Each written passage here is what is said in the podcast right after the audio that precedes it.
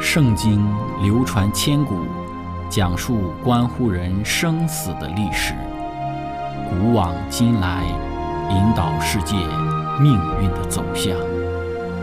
圣经历经风雨，见证真爱永恒的真理，惊天动地，拯救堕落罪孽的生灵。圣经荡气回肠。感动铁石心肠的生命，坚往之来，翘首以待基督的复临。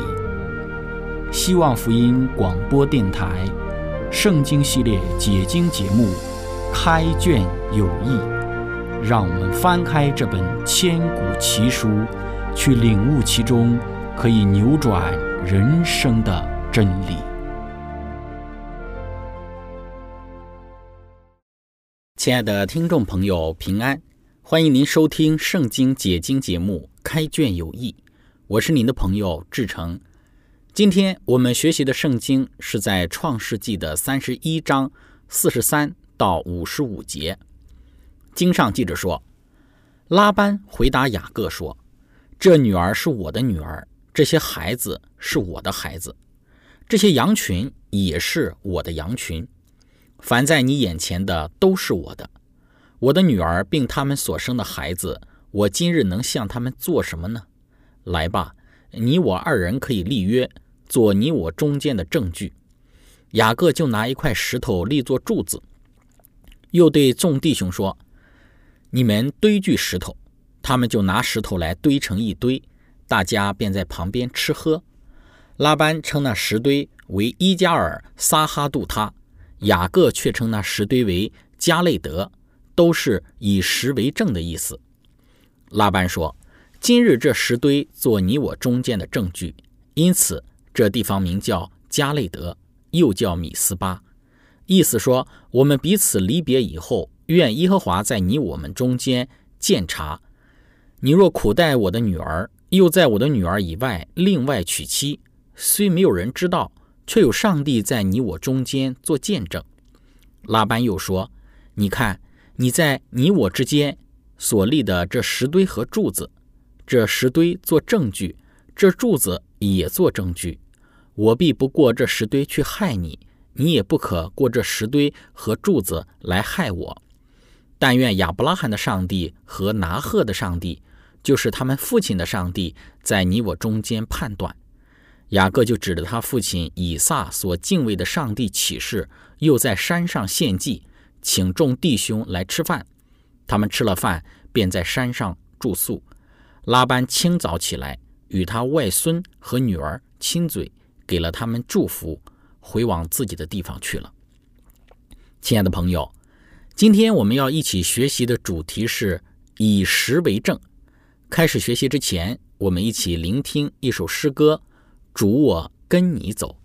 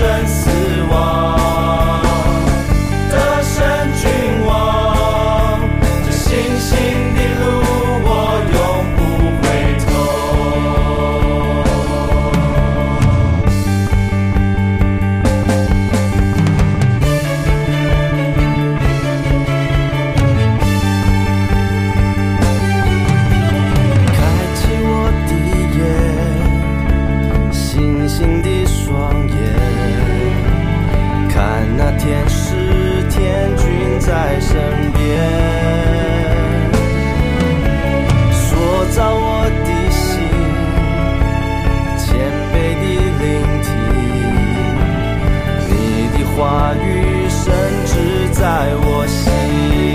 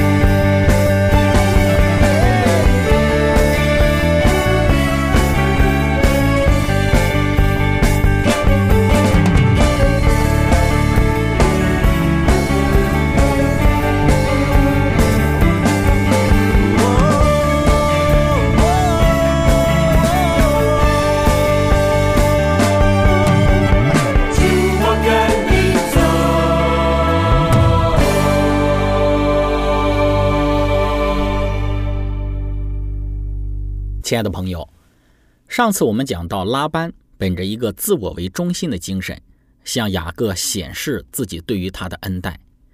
但我们说拉班并非像他自己所认为的那样好，但因为上帝在拉班与雅各之间做了判断，并且警告拉班不可对雅各说好说歹，因此拉班也只能向雅各自己夸耀一番，然后就与雅各有了立约的举动。古代立约是一个非常常见的现象，表明两下之间因为约的存在而相对的和平。随着雅各日渐的发达，对拉班而言，与雅各立约而达至和平，是对自己非常有利的。在拉班与雅各的立约之中，其实呢有几个条款是需要我们注意的。首先，第一个条款就是雅各不可以苦待他的女儿，而且不可以在自己的女儿以外另外再娶妻子。在圣经注释当中说道，拉班虽然为人自私成性。但他那做父亲的本能，使他为留心他儿女的这一个福利，并且关心他们的未来。鉴于拉班自己的行为，这似乎显得有点奇怪。他自己曾是导致雅各多妻的原因。尽管如此，但那都是自家人。如果雅各要另娶其他的人当做自己的妻子，那么那些本应该属于他自己的女儿和他们的孩子的爱和产业。就将因此而减少。拉班至终还是一个具有强烈占有欲的人。亲爱的朋友，在与雅各立约的时候，拉班之所以表现出对他两个女儿幸福福祉的一个关注，其主要原因，首先是他再一次流露出了对于自己女儿们的爱。之前我们分享到说，拉班对他的两个女儿其实并没有多少的爱和情感。他没有将自己女儿该得的嫁妆给他们，也没有在分配家产的这个时候给他们留有一份，而且为了自己的私心，亲自将两个女儿的幸福都给葬送。这样的拉班并不是一个好父亲，但在此拉班表现出了对两个女儿福祉的关注，却是真实的流露出了拉班他作为父亲的情感。另外有一部分的原因，也可能是此时拉班要真正的与他自己的两个女儿分开了。之前雅各是在拉班家里，两个女儿也能够时常与他见面，但现在拉班要与两个女儿真正的分开了，女儿们要真的离开他了，这多少会勾起拉班他那作为父亲的情感。这一份的情感使得拉班表现出了关切自己女儿的幸福。在与雅各立约之时，拉班首先强调雅各不可以在自己的两个女儿以外再娶妻子，不可以苦待他的两个女儿。亲爱的朋友，对于拉班在这里所提到的，不要让雅各在自己的两个女儿以外再娶妻子，这反映出了拉班他那自私的占有欲。对于雅各的多妻的婚姻，那是拉班一手造成的。但现在拉班却要求雅各不可以在他两个女儿以外再娶妻，表明拉班他并不认可多妻的制度。但是这一种多妻的制度，其主要的原因就在于他不认可的多妻制度是在自己的两个女儿以外的多妻制度，因为这样会使得他的两个女儿所分得的家产会减少。拉班的不可多妻是建立在肥水不流外人田的概念上。并不是他真的支持不可以多妻。如果他真的不支持多妻的话，那么他就不会用欺骗的手段把自己的两个女儿都给雅各为妻了。亲爱的朋友，这是我们所说的第一个拉班与雅各立约之时这一份约定中的第一个条款。然后我们看第二个条款是：我必不过这石堆去害你，你也不可过这石堆和柱子来害我。对于拉班而言，他认为自己是很宽宏大量的，因为自己将两个女儿都给了雅各为妻，然后雅各又借着他得了许多的财富，还有就是借着他，雅各才能够人丁兴旺。雅各所拥有的一切都是拜他拉班所赐，这样的感觉其实是拉班内心真实的想法。当拉班与雅各立约的时候。首先所展示的就是拉班他那自以为是的宽宏大量，但是拉班却在整个过程之中，对自己如何欺骗了雅各，如何更改了雅各的工价，却只字未提。然后在立约的时候，又强调自己不会去加害雅各。拉班在这里刻意的强调自己不会去害雅各，主要的原因就是接下来拉班要强调的，就是雅各也不可以来害他。这非常有意思。此时的拉班他意识到。雅各强大到可以过来害他的地步了。在过去雅各的经历之中，使拉班看出雅各的人生是一个被上帝所赐福的人生。正如之前我们所讲到的，拉班他自己也承认，他能够蒙受祝福，是因为上帝赐福给雅各的缘故。所以拉班不想要雅各离开，因为上帝的赐福，现在的雅各不再是二十年前那个手里只有一根杖的雅各了。现在的雅各是一个被上帝所祝福、被上帝所保护的雅各，并且在上帝的祝福和保护之下，是兴盛、发达、人丁兴旺的雅各，甚至能够有能力加害人的雅各了。这是拉班提出不可以过来害我背后的含义。亲爱的朋友，我们从拉班给雅各立约时所提的这两个条款。其一是雅各不可以在自己的两个女儿以外再娶妻子，其二是拉班不会过去加害雅各，但是雅各同时也不可以回来加害他拉班。从这两个条款之中，我们有几个方面的学习。首先，在立约的条款里显示了拉班本质上的贪婪与自我是没有改变的。拉班并没有因为上帝对于他夜里的这个责备，他内心有所改变。虽然对待雅各的方式上有所改变，但是对待雅各的态度上仍然是没有改变的。这给我们的提醒就是：时常我们总是站在这一个自我的观点上去评判我们对于别人是有多么多么的好，我们对人是多么的仁至义尽，忘记了我们对于人的好只是我们认为中的好，只是我们以为的好。当我们能够比较客观的来看待。我们对待人的态度之时，我们就会发现，我们并没有我们自己想象中的那一般对于别人仁至义尽了。我们有太多的自我和主观，这一种的自我主观常常会使我们迷失了自己，看不清楚自己本来的面貌，只是认为自己是一个全天下最好的人。我们说这其实是非常可怕的。我们需要学习不那么主观的去看待自己。学习站在别人的角度上去看待问题，真正的仁义待人的人，会让人心中感受到温暖。仁义待人，就如严寒里的火炉，酷暑里的清凉，让人如沐春风，让人神清气爽，让人内心会感动。拉班他一味的强调自己有多么多么的好，却不知道雅各的内心之中早已因为他的所作所为而伤痕累累了。所以，我们从拉班的行为之中，第一个学习的就是，不要本着一颗自以为仁义的心，做一些表面看起来善的美的事，事实上本质里却不是那么回事的人。要学习真正的真诚待人。第二个，我们从拉班与雅各的条款中的学习就是，不当以小人之心夺君子之腹。当拉班在条款里提到说。雅各不可以过来加害他的时候，我们说这就是拉班的小人之心了。对于拉班而言，他此行追赶雅各的目的就是要加害给雅各，将他所有的妻儿财产夺回去的。就如雅各自己所说的那样，若不是上帝的干涉，拉班必然要雅各一无所有的空手回去迦南。但上帝在这个拉班追赶雅各的计划之中进行干涉之后。拉班的心不得不扭转他对待雅各的方式。拉班看出上帝与雅各同在，雅各也看出我来是追赶他来了。因此，拉班与雅各立约，强调说：“我不会害你，但是你也不可以来害我。”拉班的小人之心觉得我来害雅各不成，雅各会不会仗着上帝的能力之后来害我呢？因此就强调。自己不会害雅各，但雅各也不可以来害我拉班。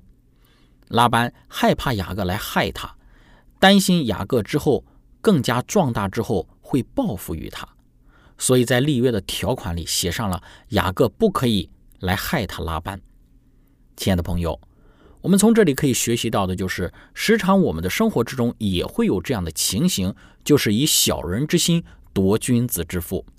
认为我们不正当的想法没有办法实行的时候，那么其他人或许也会用同样的方式来去对待我们。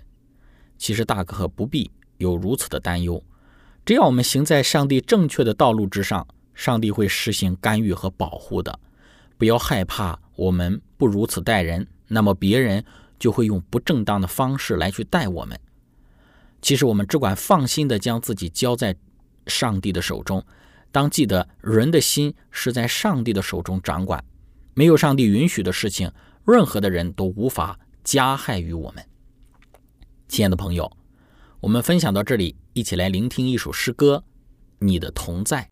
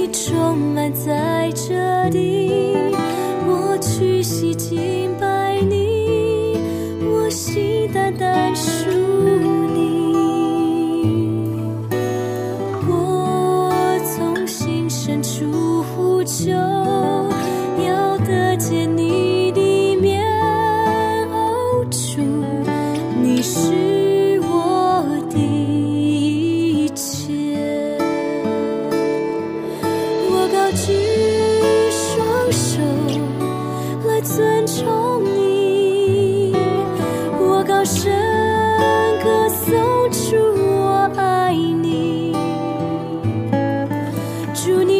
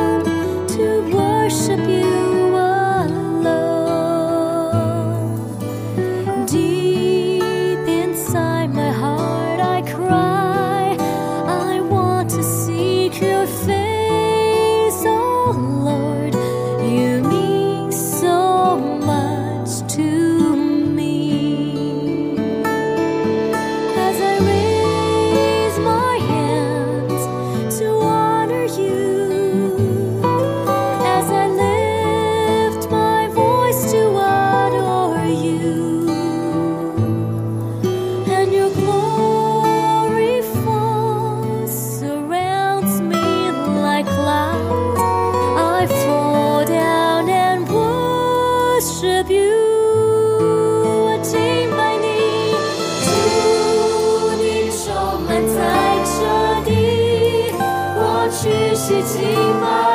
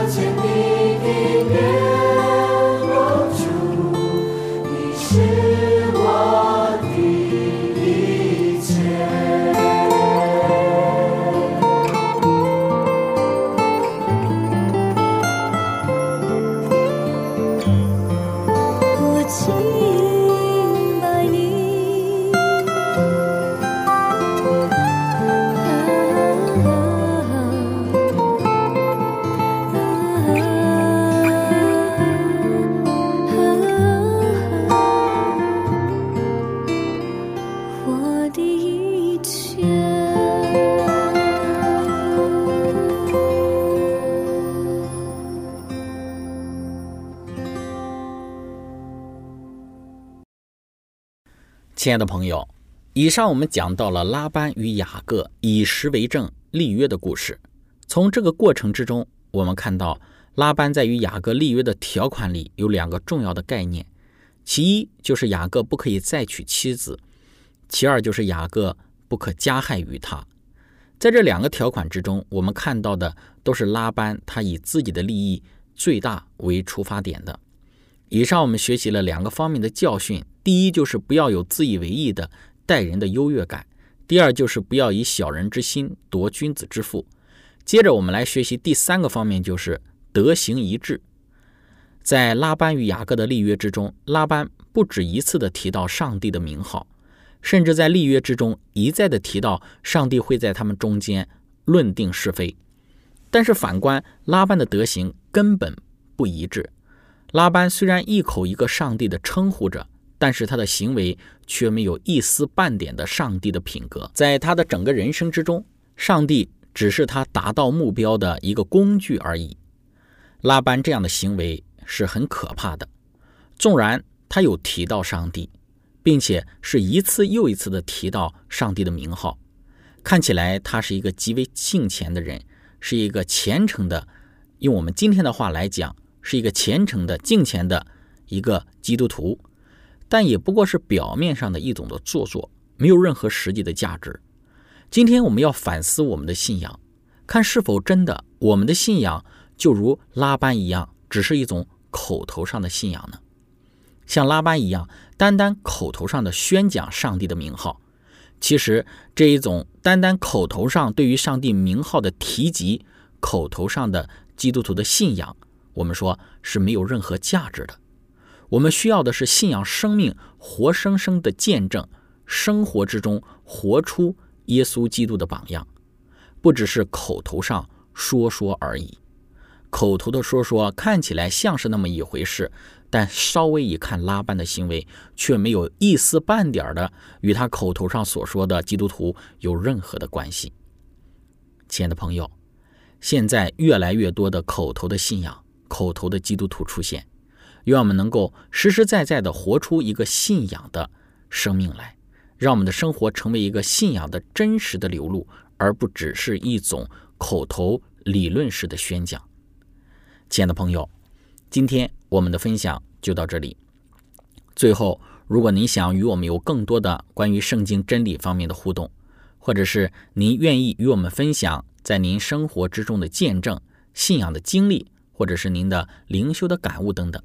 那非常欢迎您的来信，您可以写电子邮件给我们，我们的电邮地址是 z h i c h e n g at v o h c 点 c n。感谢您，愿上帝赐福您，我们下次节目再见。